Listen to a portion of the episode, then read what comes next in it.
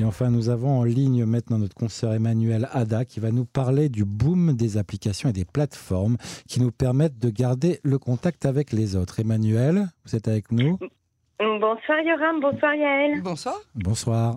Bonsoir à tous nos auditeurs. Alors, vous le savez, l'heure est au confinement, mais certainement pas au repli sur soi. Depuis que nous sommes tous enfermés euh, chez nous, nous découvrons l'utilité d'applications comme House Party, Netflix Party, Zoom ou tout simplement Skype.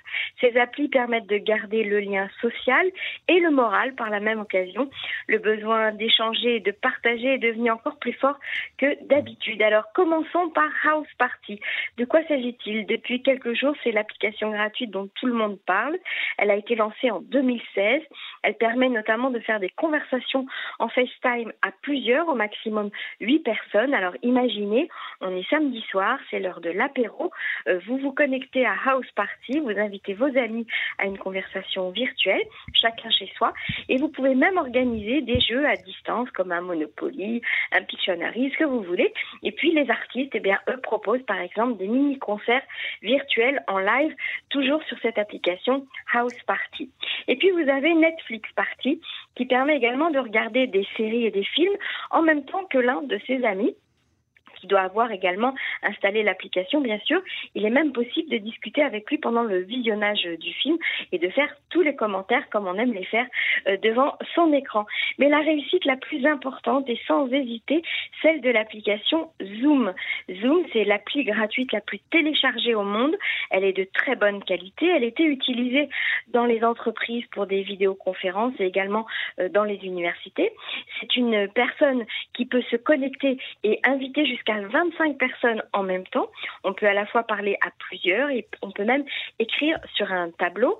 L'administrateur de, de, l'application, celui qui a invité ses amis, qui a invité la conversation, il a le contrôle sur toute la conversation, également sur la vidéo. Et il peut même avoir une conversation privée avec l'un des participants. C'est une vraie révolution. Cette appli est devenue populaire en moins d'une semaine. Euh, et en plus, en plus, et ça, ça fait plaisir à tout le monde, on peut arranger un petit peu son image. Vous savez, comme avec Photoshop pour paraître plus beau. On peut même mettre un fond d'écran, euh, je sais pas moi, un bord de mer ou bien montagne. Euh, voilà, donc c'est vraiment une application euh, très très agréable à utiliser. Les 40 premières minutes sont gratuites et ensuite c'est sur abonnement. C'est gratuit pendant toute, depuis le début de la crise du coronavirus pour tous les établissements euh, scolaires. Alors, qui, euh, alors avec Zoom, bien sûr, on peut organiser aussi un apéro, on peut organiser un dîner à plusieurs personnes, un cours de gym, un cours de cuisine, une chorale, et puis bientôt, on pourra même organiser le CEDER de Pessard euh, virtuellement tous ensemble. Grâce à Zoom, des DJ et des gens de la nuit font des fêtes virtuelles.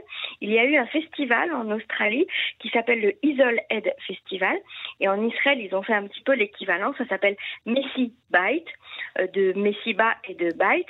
Sur leur groupe Facebook, ils annoncent le programme des fêtes et des soirées, donc vous pouvez euh, vous tenir au courant. Qui se cache derrière Zoom Vidéo Communication? Eh bien, avant l'apparition donc euh, du, coronavirus, cette application de visioconférence était vraiment méconnue. Mais depuis que plus d'un milliard de personnes sont confinées et que des dizaines de millions d'entre elles ont recours au télétravail, l'utilisation de l'appli a littéralement explosé. En pleine crise sanitaire, Zoom a tiré son épingle du jeu et s'est fait un vrai nom. Voilà, donc en fait c'est l'application la plus euh, téléchargée depuis le début de la crise sanitaire. Le titre du groupe a bondi de plus de 100% à Wall Street. Il, il frôle aujourd'hui les sommets euh, historiques à près de 40 milliards de dollars de capitalisation boursière, soit près de deux fois celle de Twitter. Euh, elle est téléchargée dans plus de 77 pays au jour d'aujourd'hui. Et savez-vous quel est le jour où Zoom a connu le plus gros pic de téléchargement de son histoire? Eh bien, c'était le dimanche 15 mars. Plus de 600 000 personnes se sont abonnées euh, sur Zoom. Alors bien sûr, les entreprises, les écoles, les universités sont massivement converties à Zoom pour euh, organiser leurs réunions et leurs cours euh, à distance. Et si vous ne voulez pas que donc vos collègues, vos clients et, vos proches puissent voir votre salon ou votre cuisine en arrière-plan, eh bien vous avez plein de décors virtuels comme on l'a dit tout à l'heure. Alors c'est une start-up californienne.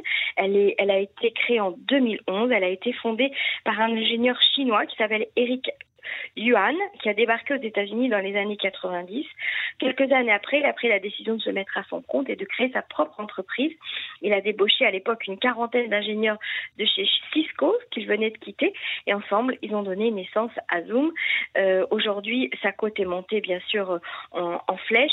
Lors de son introduction sur le marché boursier du Nasdaq en avril 2019, donc il y a à peu près un an, euh, Zoom faisait déjà figure d'exception.